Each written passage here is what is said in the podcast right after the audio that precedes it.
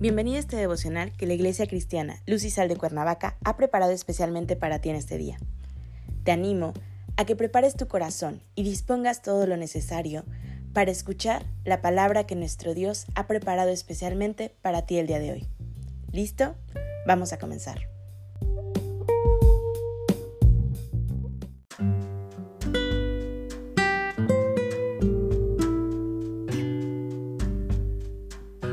Hola, ¿qué tal? Es un gusto saludarte el día de hoy. Bienvenido, bienvenida. Recuerda que estamos en nuestra serie devocional La Avaricia, que la Iglesia Cristiana Lucisal de Cuernavaca, México, ha preparado especialmente para ti el día de hoy. Hoy te voy a pedir que tomes tu Biblia y me acompañes al libro de Proverbios capítulo 28, versículo 20.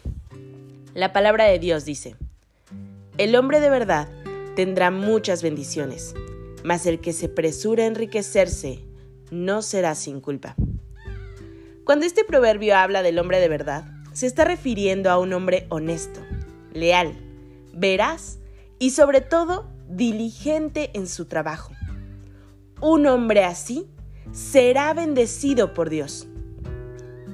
Puede ser que Dios le premie con riqueza o puede ser que no, pero de todas maneras será feliz y vivirá a plenitud pues tendrá la bendición de Dios. Por contraste, el hombre que no es de verdad es aquel que busca enriquecerse de cualquier manera, sin importar cómo. Para él, el fin justifica el medio. Está dispuesto hasta para vender su alma al diablo con tal de conseguir riqueza. Una persona así no será sin culpa, dice el proverbio. Esto significa que recibirá el castigo que sus malas obras merecen prosperidad. Todos la queremos. Hemos escuchado muchas enseñanzas al respecto. Nos han dicho que no le debamos nada a nadie excepto la deuda del amor. Nos han dicho que Dios quiere que prosperemos. Nos han animado a vivir sin deudas. Pero lo que muchos creyentes no han escuchado es cómo sus decisiones cotidianas de obedecer o de no obedecer los mandamientos bíblicos aparentemente no relacionados con lo que estamos deseando impactan directamente en su prosperidad financiera. Verás, déjame explicarte.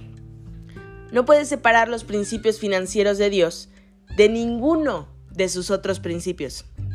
Todos ellos trabajan juntos como un engranaje perfecto.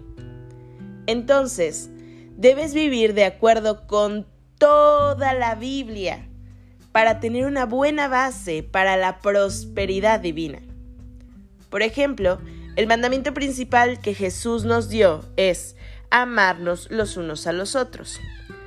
Para el observador casual ese mandamiento puede parecer que no tiene nada que ver con el dinero. Pero para tener una verdadera prosperidad, el amor debe ser la fuerza que guía tu vida. Piénsalo de esta manera. Cada acción que tomas cada decisión piadosa que tomas, cada vez que vas por el camino del amor, estás poniendo otro bloque en tu base de prosperidad. Dios nos pide que seamos justos, así como Él lo es. Así es como debemos nosotros comportarnos con los demás. No con soberbia, sino con humildad. Pablo escribe que ninguno tiene más alto concepto de sí mismo que el que debe tener. Para eso, Dios nos dirige para que seamos sensatos y pensemos a un nivel espiritual de nosotros mismos. Porque el viejo hombre ha muerto cuando venimos a sus pies y una nueva criatura ha nacido para la gloria de Dios. Dios nos ha justificado. Cuando estábamos muertos en nuestros delitos y pecados, envió a un Salvador para que Él padeciera por nuestro castigo.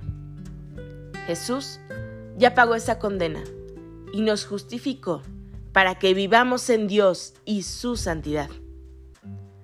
Ahora es que Dios nos pide que seamos justos, que amemos a nuestro prójimo, que busquemos la paz con todos, que seamos como Cristo.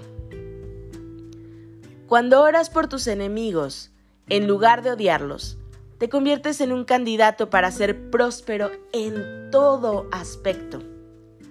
Cuando te alejas de la inmoralidad, ¿Te estás volviendo hacia la bendición? Cuando ves cosas en tu vida que sabes que no son correctas y las corriges de acuerdo a la palabra de Dios, te estás preparando para manejar una mayor abundancia financiera. Porque es deseo divino que prosperes en todo sentido, así como lo hace tu alma. En Proverbios descubrirás, por ejemplo, que la calidad de la fidelidad y la bendición de la prosperidad están estrechamente unidas. Donde sea que encuentres uno, encontrarás siempre el otro. Un hombre fiel es aquel que se adhiere al deber de verdadera fidelidad, leal, fiel a la lealtad y constante en el desempeño de deberes o servicios. El libro de Lucas en el capítulo 16, versículo 10 nos dice, El que es fiel en muy poco, es fiel también en mucho, y el que es deshonesto e injusto en muy poco, es deshonesto e injusto también en mucho. Entonces, si deseas que se te confíe más y ser promovido a un mejor lugar, debes ser fiel y honesto en lo que hoy tienes. Si realmente quieres prosperar, aplica todos los principios de la palabra de Dios, sin olvidar alguno solo, desde Génesis hasta Apocalipsis. Estamos llamados para caminar por el estrecho sendero que nos conduce al supremo llamamiento de nuestro Señor. Acompáñame a orar. Padre Celestial, en el nombre de Jesús, hoy te damos gracias, Señor, por tu inmenso amor. Gracias por lo que cada día hablas a nuestras vidas, Señor. Porque hoy sabemos que quieres a tus hijos prósperos, Señor, pero prósperos en cada sentido de nuestras vidas.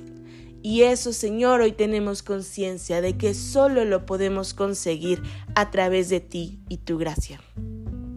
Permítenos, Señor, caminar como obreros que no tienen de qué avergonzarse, buscando siempre la palabra de verdad, acercándonos a ti, Señor, con un corazón ardiente y un deseo intenso por ti. Padre, entregamos este día en tus manos y pedimos que tu presencia sea con nosotros en todo momento, que tomes nuestra mano y no la sueltes nunca. En Cristo Jesús oramos. Amén.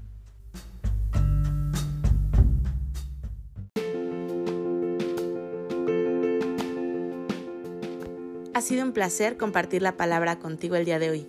Te animo a que no te pierdas ni un solo devocional de esta serie. Te espero aquí el día de mañana. Y recuerda, conecta con Dios.